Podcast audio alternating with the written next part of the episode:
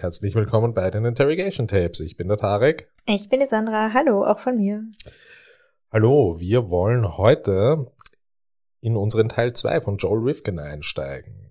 Das ist die Fortsetzung unserer letzten Folge, in der wir uns mit der Kindheit und der Jugend von Joel beschäftigt haben und vor allem mit seinen Gewaltfantasien, die im Zuge seines Aufwachsens und seiner Umstände immer immer präsenter geworden sind und immer mehr Form angenommen haben, bis hin zu dem Punkt, in dem er sich entscheidet, seine Fantasien auch in die Tat umzusetzen. Und heute geht es genau darum, wie er das tut.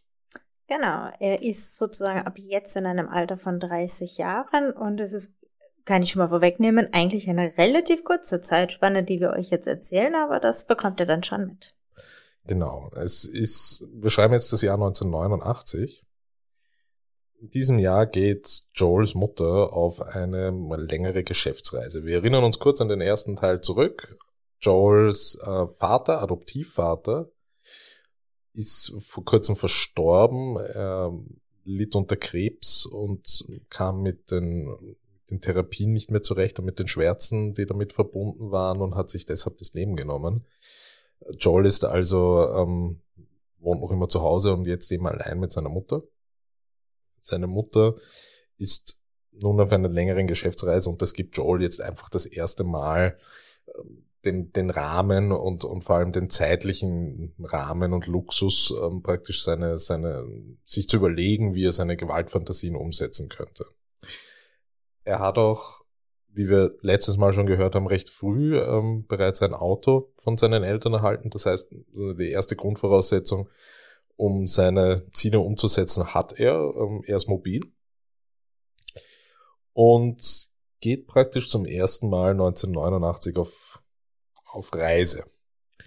Ähm, wir möchten an dieser Stelle vielleicht auch eine kleine Inhaltswarnung diesmal für diese Folge ähm, abgeben. Es ähm, geht um körperliche und sexuelle Gewalt, und ähm, sollte es ähm, jemanden geben von unseren Zuhörerinnen, der damit vielleicht nicht so gut umgehen kann, dann sollte man die Folge überspringen.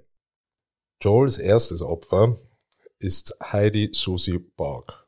Für Joel bekannt unter ihrem Namen Susie. Joel äh, entdeckte Susie an diesem Abend ähm, etwa gegen 22 Uhr und wollte sie zu sich nach Hause nehmen. Ähm, Susie ist ähm, eine Sexarbeiterin und crackabhängig am Weg nach Hause. Also Joel hat sich das, glaube ich, ein wenig leichter vorgestellt. Am Weg nach Hause müssen sie allerdings mehrmals halten, da sich ähm, Susie noch Crack besorgen möchte. Äh, danach schafft es tatsächlich ähm, Joel, sie mitzunehmen ins elterliche Haus. Dort haben sie Sex. Danach ähm, verlangt Susie jedoch erneut nach Crack in diesem Moment handelt Rifkin recht impulsiv und sieht anscheinend seine Chance innerhalb Bruchteil von Sekunden seine Gewaltfantasien umzusetzen und nimmt sich ein, ein, ein recht obskuren Gegenstand, nämlich ähm, ein von ihm besorgtes Souvenir, und zwar eine, eine Artillerie-Munitionshülse aus dem Zweiten Weltkrieg und erschlägt sie damit. Nach diesem Prozess ist Susi noch am Leben, und versucht auch gegen Joel anzukämpfen und zu entkommen. Sie fügt ihm dabei sogar eine Bisswunde an seinem Finger zu. Rifkin geht nun erstmals in sein allerbekanntestes Gewaltmuster über, nämlich das der Strangulation und erdrosselt Susi, bis sie schlussendlich stirbt. Nun hat Joel das erste Mal seine Gewaltfantasie des Tötens einer Frau und der Strangulation umgesetzt und hat aber jetzt eine Leiche bei sich im Haus liegen und muss sich überlegen, wie er diese los wird. Er beginnt erstmals eine Leiche zu zerstückeln. Er verpackt sie in verschiedenen Teilen in Plastiksäcke, unter anderem auch in einem Karton und beginnt die Leichenteile an verschiedenen Orten zu entsorgen. Kopf, Arme, Beine, Torso, Finger und Zähne wurden zum Teil in Wäldern gefunden. Verpackt in Farbkübeln wurde der Kopf gefunden. Den Torso hat Joel in den nahegelegenen East River geschmissen. Alle Körperteile von Susie wurden zwischen März und April 1989 gefunden und konnten jedoch bis 2013 nach einem umfangreichen Geständnis von Joel nicht identifiziert werden. Obskures Detail am Rande, der Kopf von Susie wurde in einem Farbeimer am fünften Loch eines in der Nähe befindlichen Golfplatzes entdeckt. Es ist halt schon da sehr bemerkenswert, dass er bereits bei seiner ersten Tat die Leiche zerstückelt. Das ist schon eine sehr große Abwertung und äh, Kraftaufwendung auch. Also nicht nur das Umbringen als solche, sondern sogar gleich das Zerstückeln des gesamten menschlichen Körpers bis zur Unkenntlichkeit. Also die Finger ja auch. Das ist ja ne Fingerabdruck und so weiter. Selbst da geht er sehr äh, berechnend vor und kappt auch diese ab. Genau, wobei man hier auch einschieben muss, und das haben wir auch im ersten Teil schon besprochen, dass sich Joel ja immer wieder Beispiele der Methodik des Tötens und der Leichenentsorgung von bekannten oder von bereits bekannten Tätern oder Serientätern abkupfert. Also er hat ja auch intensiv recherchiert ähm, zum Golden State Killer, zum BTK Killer ähm, und hat hier wirklich keine, es klingt jetzt fast irgendwie schon, als würde man in Du meinst, belohnen. er hat Fachwissen Aber angewendet. Er hat, er hat Fachwissen, genau. er hat, er hat im Prinzip keine, er hat nie eine eigene Linie oder Eigenständigkeit in seinem, in seinem Tatmuster entwickelt. Er hat immer kopiert. Mhm. Und, und es kommt, wird auch dann später rauskommen, warum, warum er das tut, nämlich, dass die Leichenentsorgung an sich jetzt nicht etwas ist, ähm, was, was ihm Spaß gemacht hat, hat er zumindest immer behauptet, sondern das, das, das war ihm immer lästig. Ja, das trifft sich gleich auf den nächsten, äh, auf nicht nächsten Fall, sondern auf das nächste Opfer zu. Das war nämlich auch eine Sexarbeiterin, das ist Julie Blackbird gewesen. Mhm. Ähm, die hat er damals, so sagt er, ausgewählt wegen dem Pseudo-Madonna-Look. Also wir sind ja in den späten 80ern nach wie vor oder mhm. Anfang der 90ern. Und mit ihr fährt er auch wieder zurück nach Hause äh, ins Haus seiner Mutter und verbringt dort die Nacht mit ihr. Am nächsten Morgen erst, so hat es Joel in einem ähm, in einer Aussage angegeben, hat es ihm quasi gegen neun Uhr überkommen und er hat sie umgebracht. Er hat sie erschlagen und ähm, hat dann noch kurz überlegt, mit der mit dem toten Leichnam Sex zu haben, eben aus Anlehnung an die Verhaltensweisen von Ted Bundy, der das ja äh, praktiziert hat. Davor hat es ihm jedoch geekelt und dann hat er das nicht gemacht. Und dann kommt das, was du gerade schon angemerkt hast. Er sah jetzt sein Problem darin, die Leiche loszuwerden. Denn bei dem ersten Opfer wurden die Leichenteile ja sehr schnell nach der eigentlichen Tat gefunden. Und das wollte er diesmal, oder diesen Schwachpunkt sozusagen, wollte er diesmal besser machen. Er hat sich aber trotzdem überlegt, den Körper aufzuteilen, aber in, äh, in große Eimer zu verpacken. Also er hat sich ähm, große Eimer und Getränkekisten besorgt, mhm. Hat diese mit gemeinsam mit den verschiedenen Körperteilen und Zement dort hineingegeben und hat sie dann in die verschiedenen ähm, Flüsse in der Umgebung. Also im East River zum Beispiel oder im Brooklyn-Kanal wurden die Überreste dann ähm, verteilt. Ganz schrecklich ist, dass die Überreste nie gefunden wurden. Mhm. Also im Prinzip ist dieses Opfer nur herzuleiten aus seinen eigenen Erzählungen und ähm, mehr eigentlich auch wieder nicht. Ja. Auch der Tatzeitpunkt ist nicht ganz klar. Rifkin scheint da keine große Bedeutung zugemessen zu haben, wann oder wie oder was, wann genau, an welchem Tag, an welchem Abend das passiert ist. Er selbst gibt den Tatzeitpunkt etwa 14 Monate nach dem ersten Mord an, kann dies aber mehr oder weniger auch nur daran festmachen, weil es wieder eben eine Situation war, wo seine Mutter auf Geschäftsreise war. Aber abgesehen davon war es halt irgendwann. Ja, also schon richtig krass, ne? Also das vollkommene Empathielosigkeit. Das, das sehen wir jetzt im weiteren Verlauf auch immer häufiger. Hier werden teilweise Namen vergessen, Zeiträume, darüber haben wir im ersten Teil aber auch schon gesprochen, Zeiträume nicht mehr, nicht mehr genau wiedergegeben. Es ging einfach nur darum, was kalt, was warm, was Sommer, was Winter. Es, es ist wirklich äh, nicht reproduzierbar oft für, für Joel, wann er zuschlägt. Und die große Frage ist halt, kann man ihm das abnehmen oder nicht? Also Joel hat hier wirklich keinerlei großartige Verbindungen zu seinen Opfern und, und, und, und null Empathie. Zumindest keine emotionale Verbindung, so wie wir es uns vorstellen, würde ich mal sagen, wenn wir daran denken, was passiert in einem Menschen, wenn man ein Leben auslöscht. Ganz genau. Die Leichenentsorgung bei dem Fall Julie Blackbird äh, und, und vor allem die, das, das Mordwerkzeug, das, auf das möchte ich nochmal eingehen, auch wieder in Anlehnung an Ted Bundy bei Ted Bundy gab es, gab es auch einen Fall, in dem ein, ein Tischbein war es nicht, ein, ein ich glaube, ein, das Bein eines, eines Bettes verwendet wurde, um massive Verletzungen ähm, dem Opfer zuzufügen. Joel verwendet ein Tischbein, ja, um Julie zu erschlagen. Und dann hast du ja auch schon überlegt, ähm, überlegt er sich, ähm, Nekrophilie auszuüben es ekelt ihn dann aber doch zu sehr an, dann lässt er es. Und die Leichenentsorgung hat sich halt, ist jetzt die Leichenentsorgung Joel Rifkin 2.0. Er ähm, hat seine Verbindungen zu einer nahegelegenen Zementfabrik genutzt und beginnt Körperteile in allen möglichen Behältnissen einzuzementieren, bevor er sie entsorgt. Genau, also Rifkin wird hier im, im, im, Hand, im handwerklichen Prozess der Morde immer besser. Und gleichzeitig merkt er aber, dass sein Wohnsitz bei seiner Adoptivmutter und sein faktisch nicht vorhandenes äh, Einkommen und seine äh, Einkommenssituation ihm immer mehr Probleme bereitet, sein, wie soll ich es nennen, ähm, verbrecherisches Hobby weiter auszuüben.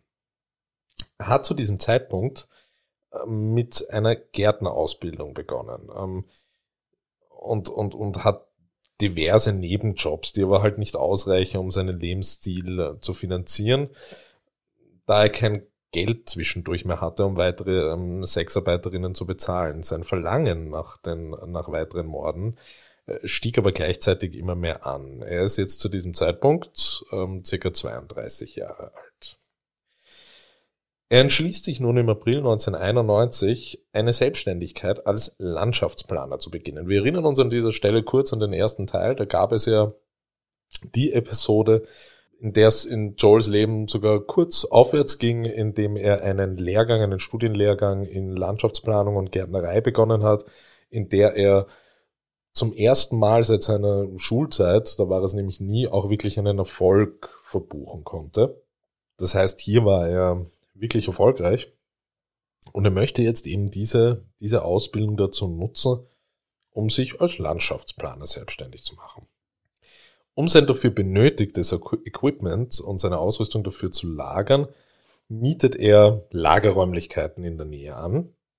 Doch von Beginn an beschwert er sich immer wieder bei seinem Vermieter über mangelnde Aufträge, dass das Business nicht gut läuft er schafft es auch nun für die Miete äh, für diesen Standort nicht pünktlich aufzukommen und ist konstant im Rückstand.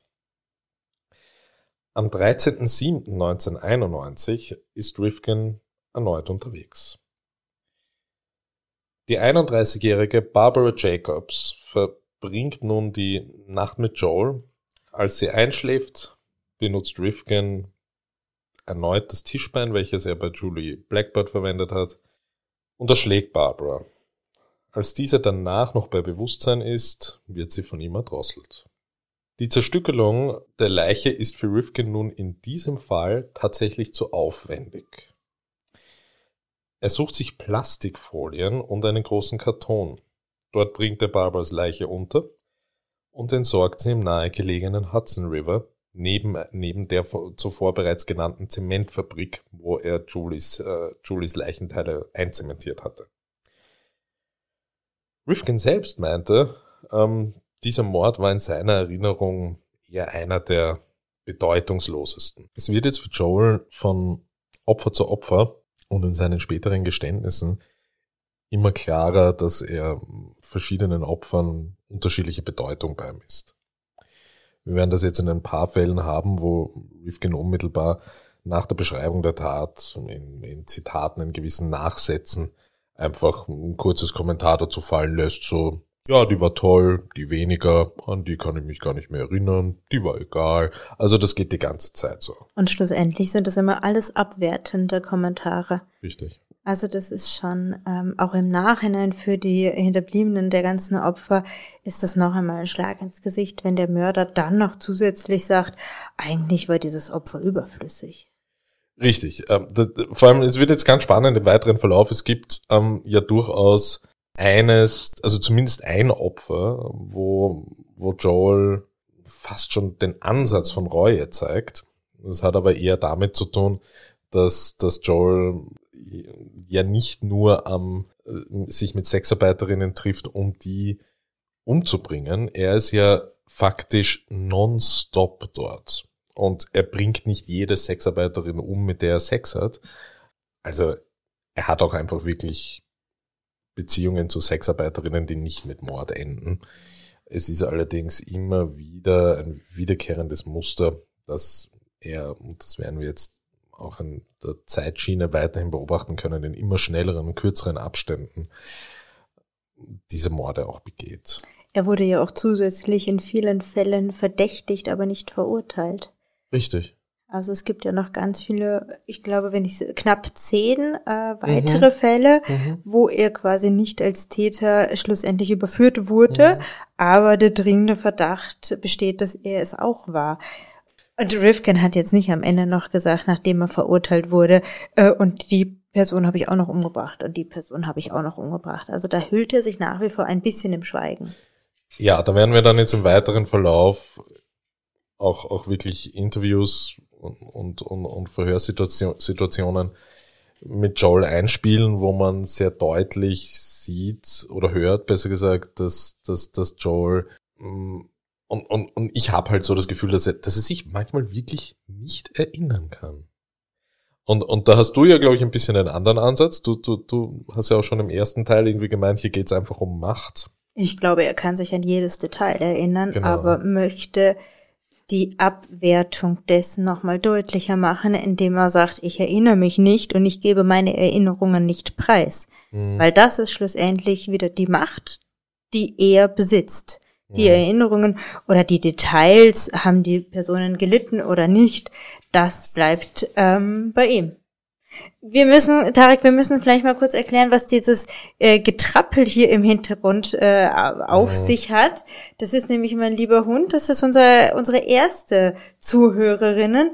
Und meistens schläft sie nämlich, aber gerade ist sie aufgewacht und trippelt hier jetzt ein bisschen mit ihren Krallen durch die Gegend. Ja, normalerweise, genau, normalerweise ist es ja immer so, dass sie, dass sie innerhalb von Sekunden einschläft, was natürlich ähm, sehr aussagekräftig für die, den Unterhaltungswert unserer Sendung ist. Aber jetzt wird sie gerade wach und, und vielleicht ist das ja ein Zeichen, dass das Ganze doch nicht so langweilig ist. Na, hoffentlich. Ja. Ähm, ja. Machen wir weiter. Machen wir weiter. Sind wir beim nächsten Opfer? Nein, noch nicht. Wir sind jetzt noch immer bei Barbara Jacobs. Ähm, die Leiche ähm, von Barbara wird nämlich nach der eher dilettantischen ähm, Leichenentsorgung von Joel, muss man leider sagen, weil er einfach keinen Bock hatte, nur wenige Stunden danach von einer Trainingsgruppe der Feuerwehr gefunden. Wir erinnern uns, ähm, er hat ähm, einfach nur Plastikfolie verwendet und hat die Leiche einfach in den Hudson River geschoben die Leiche trieb natürlich dann im Hudson River und ähm, es gab dort in der Nähe ähm, eine, eine Feuerwehrgruppe, die gerade ähm, trainiert hatte. Der Gerichtsmediziner stellt, und das ist jetzt auch wieder, das regt mich irrsinnig auf. Das ist so ein klassisches Phänomen der 80er und 90er Jahre in, in New York und, und, und in New York und Umgebung. Also wir müssen uns vielleicht einmal kurz einen Sidestep wir müssen uns jetzt vergegenwärtigen, dass das eine Zeit in New York war, in dem es massiv viel Morde gab. Also die Kriminalität in New York zu dem Zeitpunkt kannst du mit heute nicht vergleichen. Ich will es heute nicht schönreden. Aber es war halt damals wirklich vor allem im Milieu von Sexarbeiterinnen waren die Mordraten exorbitant.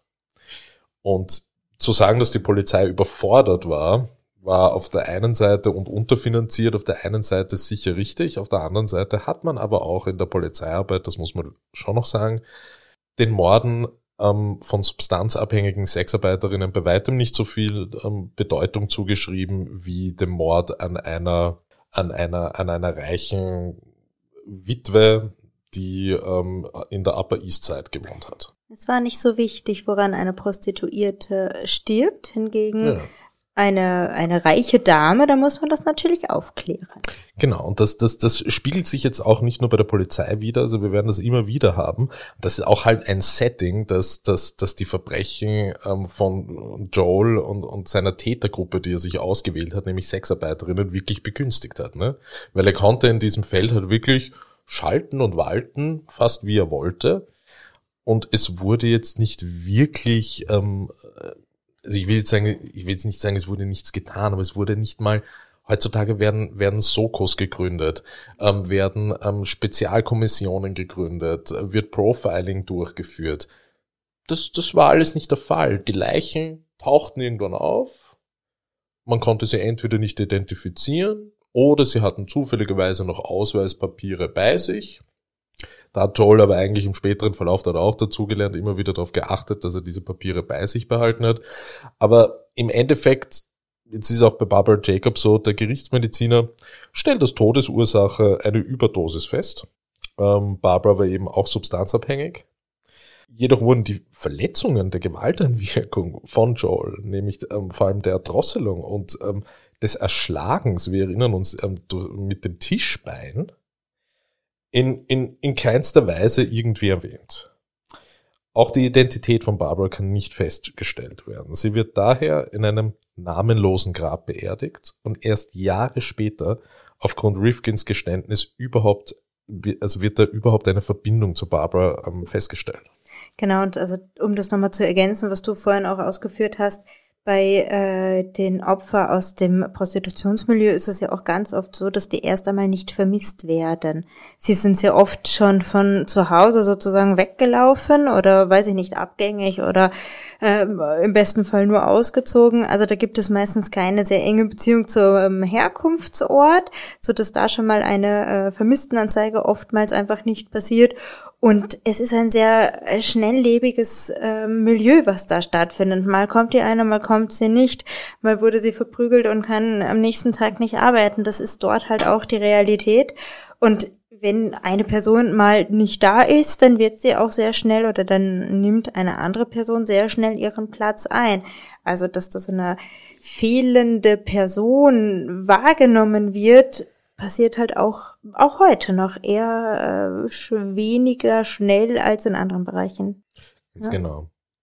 Na gut, aber jetzt geht es wirklich äh, Schlag auf Schlag. Der Abstand zwischen den nächsten Taten wird immer kürzer.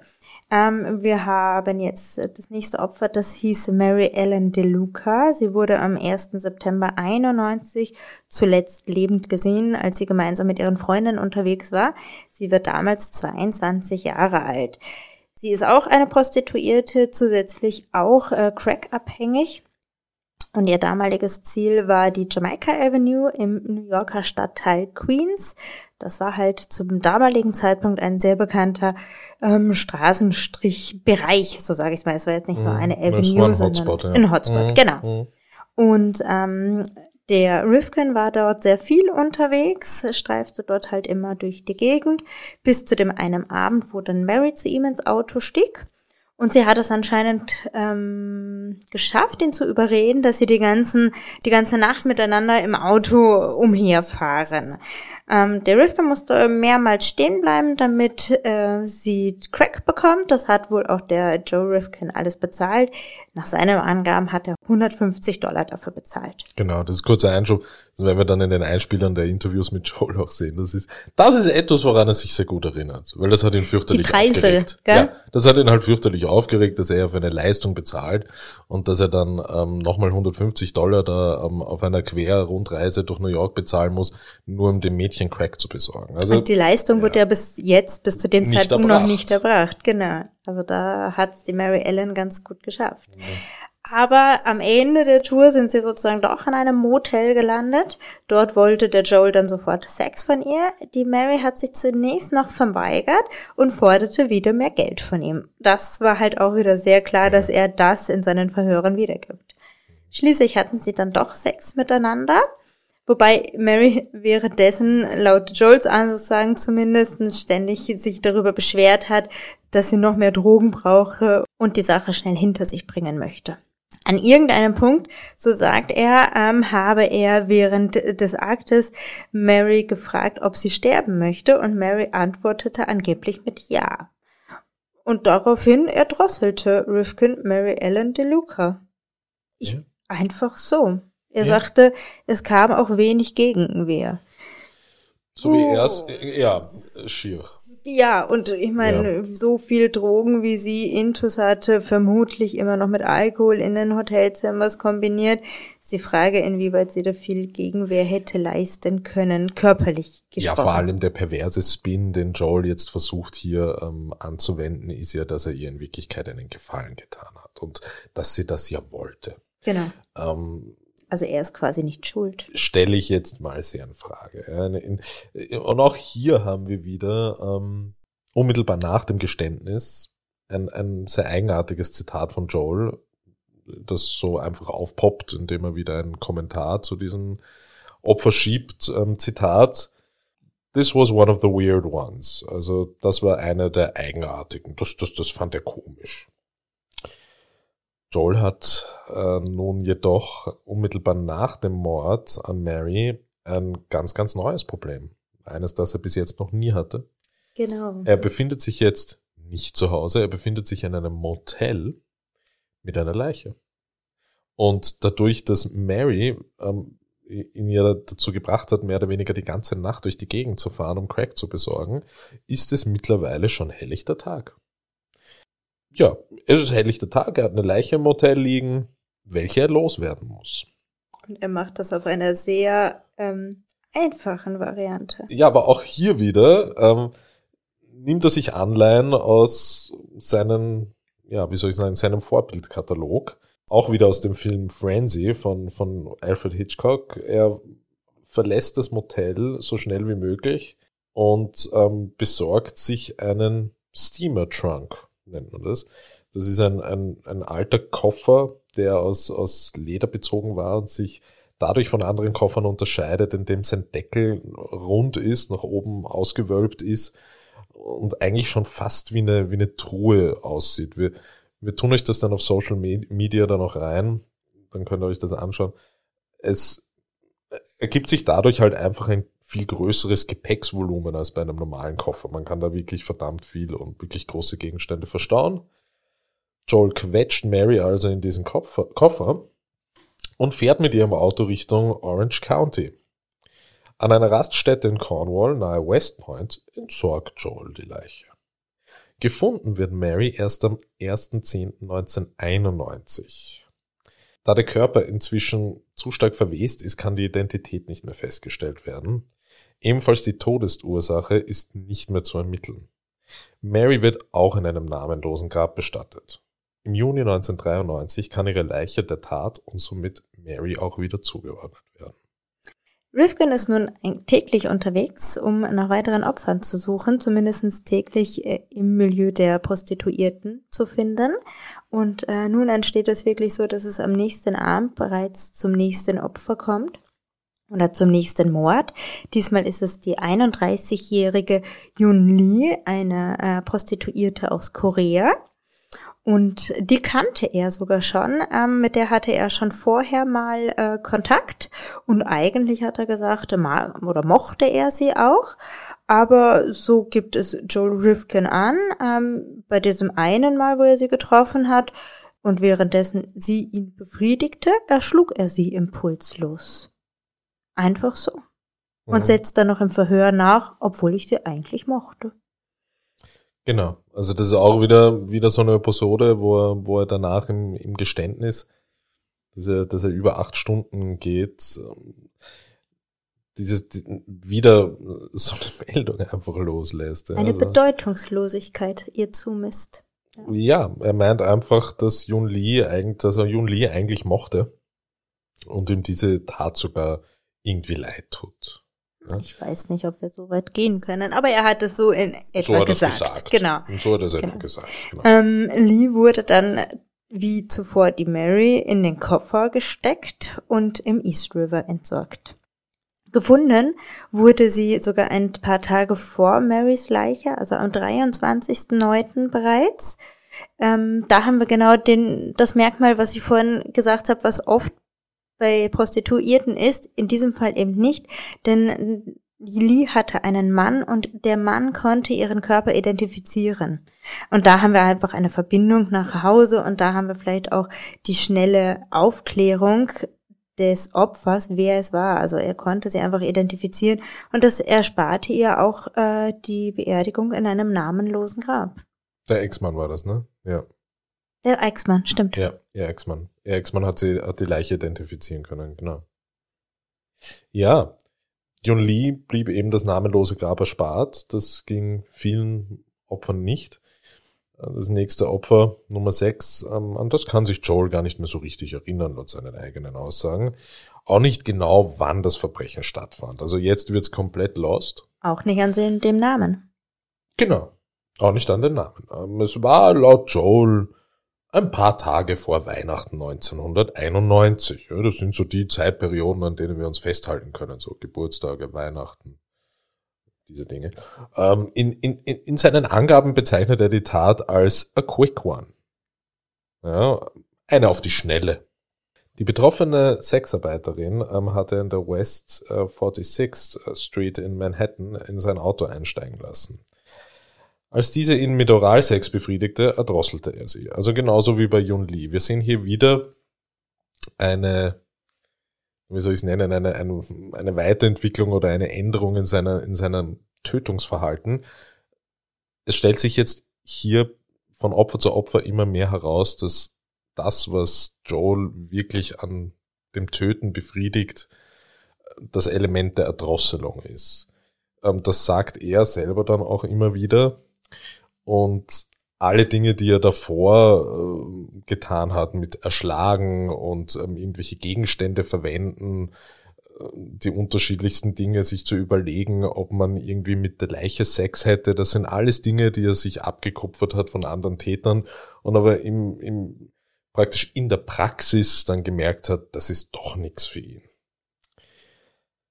Ja, ähm, er ließ sich äh, jetzt ähm, auch bei der, bei der, bei der Leichenentsorgung, muss man jetzt leider Gottes halt wirklich sagen, so wie er das mittlerweile macht, hat er jetzt auch wirklich keinen, keinen Genierer mehr.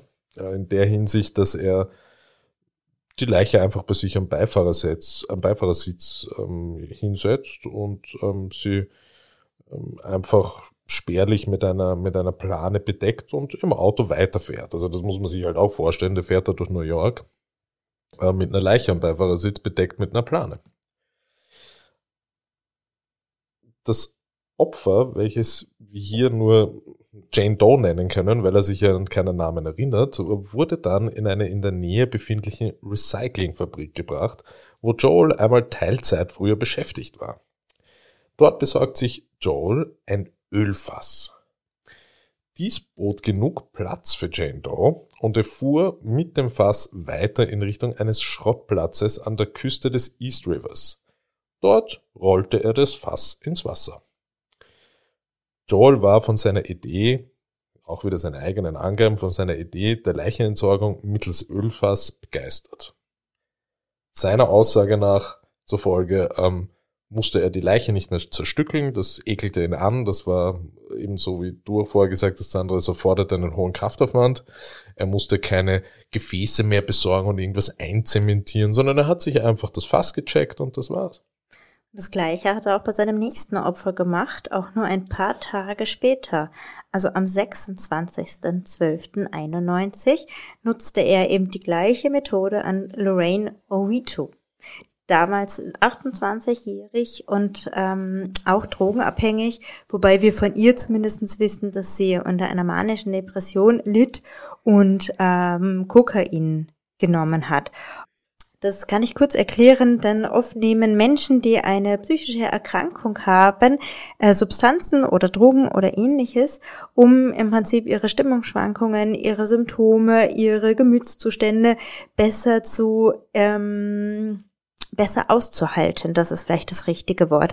Also oft ist es so, dass diese Leute noch keine feststehende Diagnose haben und auch noch nicht das entsprechende Medikament erhalten, sondern sie versuchen es halt wirklich mit Drogen irgendwie in irgendeiner Art und Weise zu in den Griff zu bekommen. Ja, und das war halt auch bei Lorraine der Fall.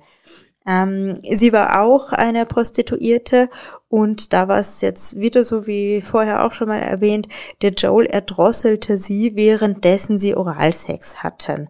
Er fuhr, wie vorher Tarek auch schon erklärt hat, ähm, zu seinem angemieteten Lager, welches er ähm, wegen dieser Landschaftsgeschichte angemietet hat, und dort wartete bereits ein weiteres Ölfass auf die Leiche. Genau das bedeutet, dass, dass, dass Joel, soweit es ermittelt wurde und auch aufgrund ähm, seiner eigenen Angaben, äh, im Jahr 1991 bereits sieben Frauen ermordet hatte. Genau. Und mit Lorraine fuhr er dann weiter Richtung Coney Island Creek und dort wurde dann die Leiche entsorgt. Die Fischer fanden das Fass am 11.07.92 also gut zwei Monate bevor Lorraines Eltern eine Vermisstenanzeige erstattet hatten, genau. aber gute sieben Monate nach dem Mord. Genau, und das ist halt genau das Phänomen, auf, du, auf das du ähm, vorher hingewiesen hast, dass es natürlich im, im Milieu ähm, der Sexarbeit ähm, oft vorkommt, dass wenn Menschen vermisst werden, dass es ähm, entweder sehr lange oder gar nicht passiert, dass ähm, Freunde und Familie irgendwie mal nachfragen, wo denn die Person ist, sondern dass wirklich zuerst eine Leiche auftaucht. Genau. Also die Eltern haben de facto neun Monate gewartet, um ja. die Vermisstenanzeige zu schalten. Ja. Ja. ja. Genau. Ja. Ähm, währenddessen oder die ganze Zeit über ging er ähm, als Landschaftsplaner oder jobbte er eben als Landschaftsplaner, aber ähm, das hat sich halt nie wirklich rentiert und er finanzierte mittlerweile seine Mordlust durch das Ausrauben der Prostituierten. Also nachdem er sie getötet hatte, ähm, hat er sie ihre Taschen durchwühlt und hat Schmuck, Geld, auch Medikamente oder sonstiges äh, genommen. Das hast du vorhin schon erwähnt, dass er auch die Ausweise genommen hat. Er hat sich halt damit auch um das Geld bereichert. Bei Lorraine ähm, hat er zusätzlich einen positiven HIV-Status gesehen und wusste nun, dass er möglicherweise auch infiziert wurde. Ja, also, also Joel hat dem aber jetzt gar nicht so, interessanterweise nicht so viel Bedeutung beigemessen. Was eher so sein, sein Motiv war, ist, dass er neben dem Status ähm, von HIV-positiv, welcher ja in, in den Unterlagen von Lorraine fand, auch ähm, Medikamente fand, die einfach für die, für die, für die Behandlung und Therapie von HIV ähm, da waren und die Lorraine mitführte. Die wollte halt einfach verkaufen. Also er wollte halt einfach Geld damit machen und zusätzlich mit dem Schmuck. Das ist jetzt eine ganz neue Finanzierungskampagne von äh, Joel, die er jetzt an den Tag legt, um ähm, eben den um sich das alles finanzieren zu können. Vor allem in dem Rhythmus, in dem er es macht. Ja, das wird ja jetzt immer krasser. Denn knapp eine Woche nach Lorraines Tod am 2. Jänner 1992 war Joel wieder unterwegs. Diesmal traf es ähm, die 39-jährige Mary Ann Holloman. Er brachte sie zum selben Parkplatz wie ähm, Yun Lee und erwürgte sie erneut während dem Oralsex. Joel erinnert sich an diese Tat als bereits automatisiert. Also sein Zitat ist ähm, auch dazu, not much with this one. Ja, also das ist, das, das ging irgendwie, ja, ganz, ganz selbstverständlich rüber. Der Leichnam von Mary Ann Holloman hat Joel wie bei seinem letzten Opfer Lorraine entsorgt, nämlich mit dem berüchtigten Ölfass. Danach fuhr er wieder nach Coney Island Creek und rollte das Fass ins Wasser. Ein anonymer Anrufer meldete ähm, eine im Wasser treibende Leiche, das war die ähm, von Holloman, am 9.7.1992. zwei Tage bevor Lorraine Orvieto gefunden wurde. Im Unterschied zu Orvieto konnte Holloman aber anhand zahntechnischer Aufzeichnungen identifiziert werden. Aufgrund der mittlerweile zwei im Wasser treibenden Leichen, die kurze Zeit nacheinander entdeckt wurden, wurde in den Medien nun erstmals die Theorie eines Serienmörders in Umlauf gebracht. Das muss man sich halt jetzt einmal auf der Zunge zergehen lassen. Wir müssen uns überlegen, wir sind jetzt bei Opfer Nummer, ich glaube, sieben? Oder Nein, acht. acht. Acht. Entschuldigung. Bei Opfer Nummer acht. Und jetzt kommt man schon langsam drauf, hoppla, da könnte eine Person vielleicht mehrere andere Sexarbeiterinnen umbringen. Vielleicht ist es ein Serientäter. Naja, wir dürfen ja nicht vergessen, dass die ersten Opfer nicht als äh, Morde klassifiziert wurden, sondern äh, dass die Opfer an Überdosis starben. Genau. Weil es ja Sexarbeiterinnen waren. Die genau. sind alle per se drogensüchtig und die ähm, haben alle per se über eine Überdosis und ob die ähm, übersät sind mit Hämatomen am, am Körper und ähm, Würgemerkmale haben, äh, das ist alles komplett bedeutungslos, weil ne, ist eine Prostituierte, drogenabhängig und ja. Ein sehr trauriger fertig, Spiegel ne? der Gesellschaft. Genau, ja. also das regt mich halt wirklich irrsinnig auf und das führt auch wieder zu, ähm, zu der Geschichte zurück, wie New York zu diesem, zu diesem Zeitpunkt einfach am Anfang, Mitte der 90er auch noch war die, es ist nämlich jetzt so, dass, dass obwohl die Medien, und sie haben lange genug gebraucht, jetzt die Theorie in den Umlauf bringt, ähm, dass es sich um einen Serientäter handeln könnte, die Polizei dieser Theorie nicht folgt. Äh, zu diesem Zeitpunkt auf jeden Fall nicht. Ähm, obwohl, und, und jetzt muss ich schon ein paar Zahlen ins Spiel bringen auch, obwohl zu dieser Zeit im Bundesstaat New York mehr als 2000 Morde pro Jahr verübt wurden. Morde an Sexarbeiterinnen und Menschen mit Drogenproblematiken waren auf der Agenda der Polizei einfach leider ziemlich weit unten. Ähnlich ja. auch beim nächsten Opfer. Nummer neun. Ja. Nummer neun. Wobei äh, wir auch da leider den Namen nicht wissen, weil Joel Rifkin sich auch an den Namen nicht erinnern kann. Ähm, es ist jetzt auch ein bisschen kompliziert, denn das Opfer Nummer neun wurde vor dem Ort Opfern Nummer sieben und acht gefunden es passierte halt alles im ersten Halbjahr 1992. Ähm, dieses Opfer wurde jedenfalls am 13.05.1992 auch wieder in einem treibenden Ölfass gefunden. Es war sehr deutlich zu sehen, dass das Opfer an Strangulation ermordet wurde. Allerdings ähm, also na, vielleicht zuerst noch zum Ölfass. Ähm, das Ölfass rostete so stark, dass bereits ein Fuß herausragte. Und so mhm. hat das jemand gesehen und dann die Polizei gerufen. Ähm, die Polizei wiederum ähm, hatte dieses Opfer aber als schiefgegangener Drogendeal äh, klassifiziert, denn anscheinend zufällig hatte das Opfer äh, Kondome im Magen, also vollgestopfte Kondome mit Kokain im Magen und daher die Schlussfolgerung, dass es um einen schiefgegangenen schiefgegangenen Drogendeal sich handelte.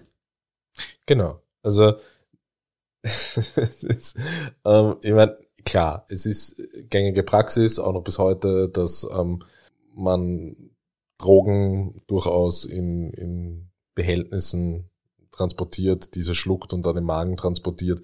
Äh, gemeingefährliche Geschichte. Ja. Kann ich einfach aus, aus, aus eigener Erfahrung im beruflichen Kontext auch mal was dazu sagen, dass, dass, dass ich sehr wohl miterlebt habe, dass bei einem Klienten von mir, der im Drogenmilieu verankert war, der auch mit ähm, Drogen gehandelt hat, eben genau das getan hat. Ähm, hier wurden keine Kondome verwendet, sondern hier wurden anscheinend ähm, auch sehr beliebt, auch gleiches Material, Latex-Handschuhe verwendet, um eben Drogen dann mit einem Feuerzeug einzuschweißen das ging dann halt schief, das Ding ist geplatzt oder ist irgendwie undicht geworden.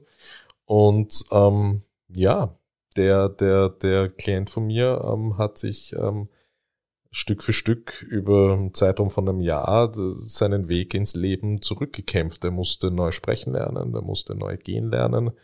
Ähm, der war, ist motorisch äh, permanent geschädigt. Ähm, das, das, das waren schon Praktiken, die üblich waren, äh, nur ist auch in diesem Fall jetzt, jetzt irgendwie die, die, die Methodik der Polizeiarbeit irgendwie ein bisschen ein Rätsel, ja, weil man findet das, okay, das ist ein, eine, eine Herangehensweise oder ein Spin, den man jetzt ähm, an die Geschichte jetzt irgendwie anlegen kann, aber zu sagen, ja, okay, ah, da Drogen in Kondomen, Drogendeal, schiefgelaufen, abgehakt, nächster Fall, äh, es ist halt schon ein bisschen schnell. Aber vor allen Dingen, wenn man sich überlegt, dass das eine ein Ölfass war und das andere jetzt auch, dann äh, hätte man da ja auch eine Verbindung zuziehen können.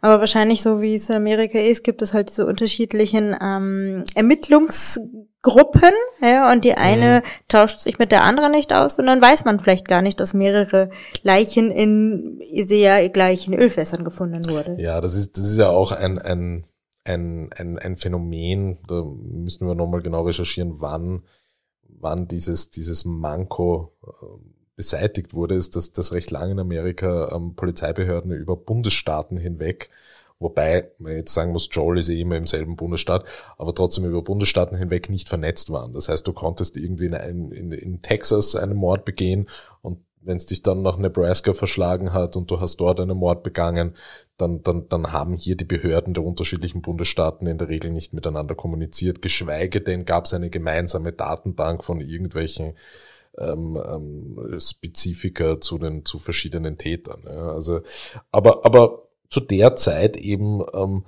wo es so verdammt viele Gewalt- und Drogenverbrechen in New York gegeben hat, ähm, war Joel einfach so brutal es klingt, er war zur richtigen Zeit am richtigen Ort, um seine Fantasien umzusetzen, ohne weitgehend dabei entdeckt zu werden. Es ist jetzt in weiterer Folge so, dass Rifkin ähm, jetzt wieder eine Anwandlung von Bildungsaneignung bekommt. Im Frühling 1992 geht Joel wieder ähm, auf ein College in SUNY Farmingdale er besucht dort Unterrichtseinheiten. Es geht wieder um, ähm, um Gärtnerei und Landschaftsplanung. Er besucht die Unterrichtseinheiten jedoch wieder sehr unregelmäßig. Sein Unternehmertum als Landschaftsplaner schlägt nun endgültig fehl. Und sein Vermieter will mittlerweile 700 Dollar an Mietrückständen von ihm.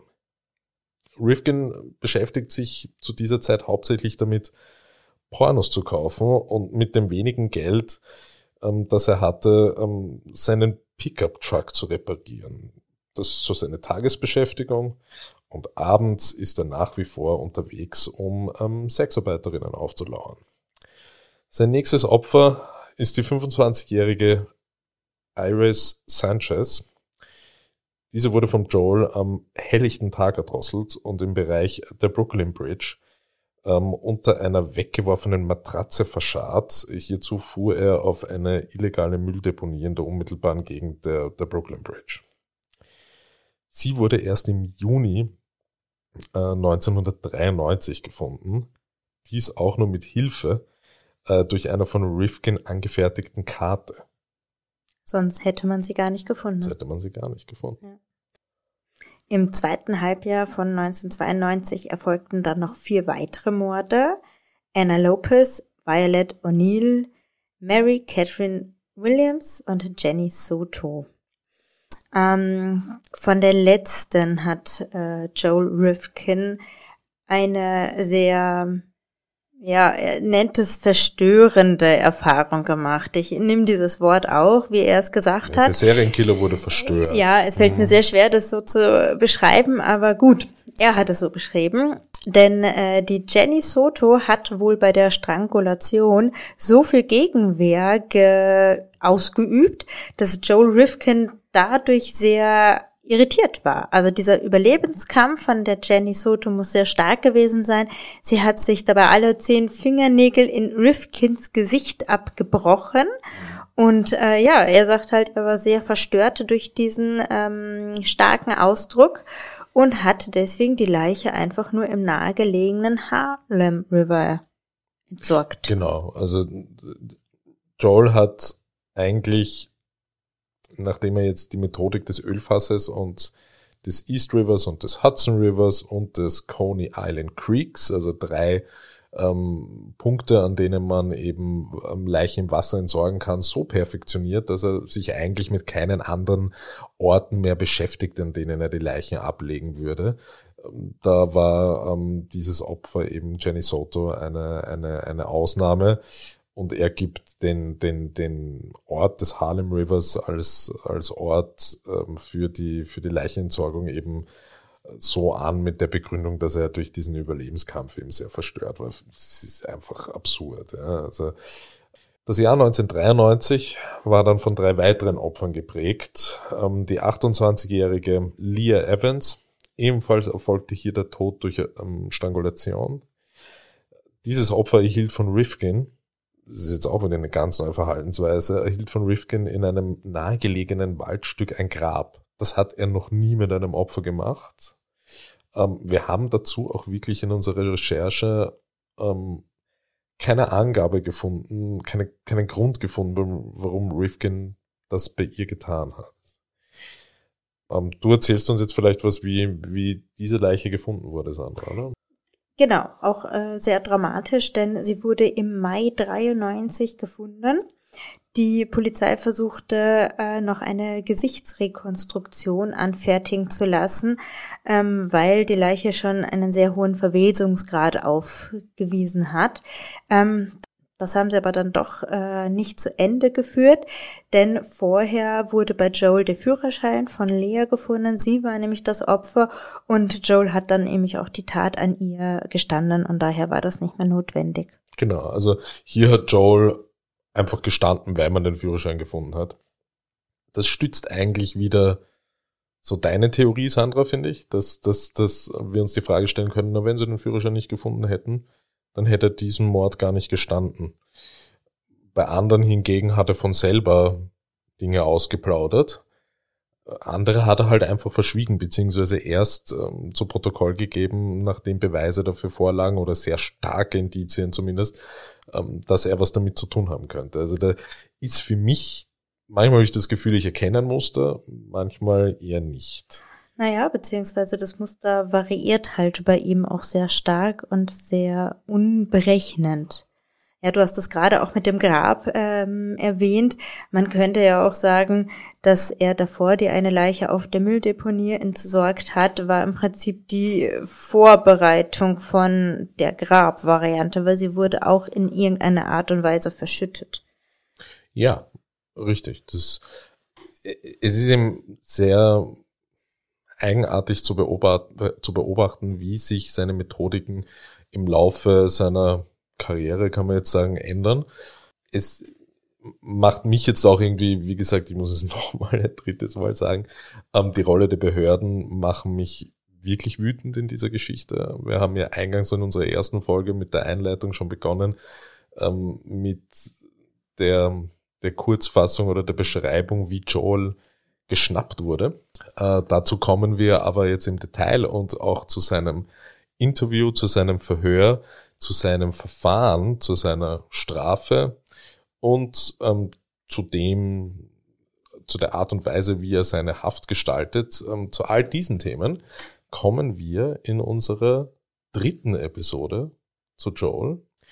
Und ich hoffe, wir konnten euch einen halbwegs guten Überblick über Joels Streifzüge geben und würden uns sehr freuen, wenn ihr beim dritten Teil dabei seid.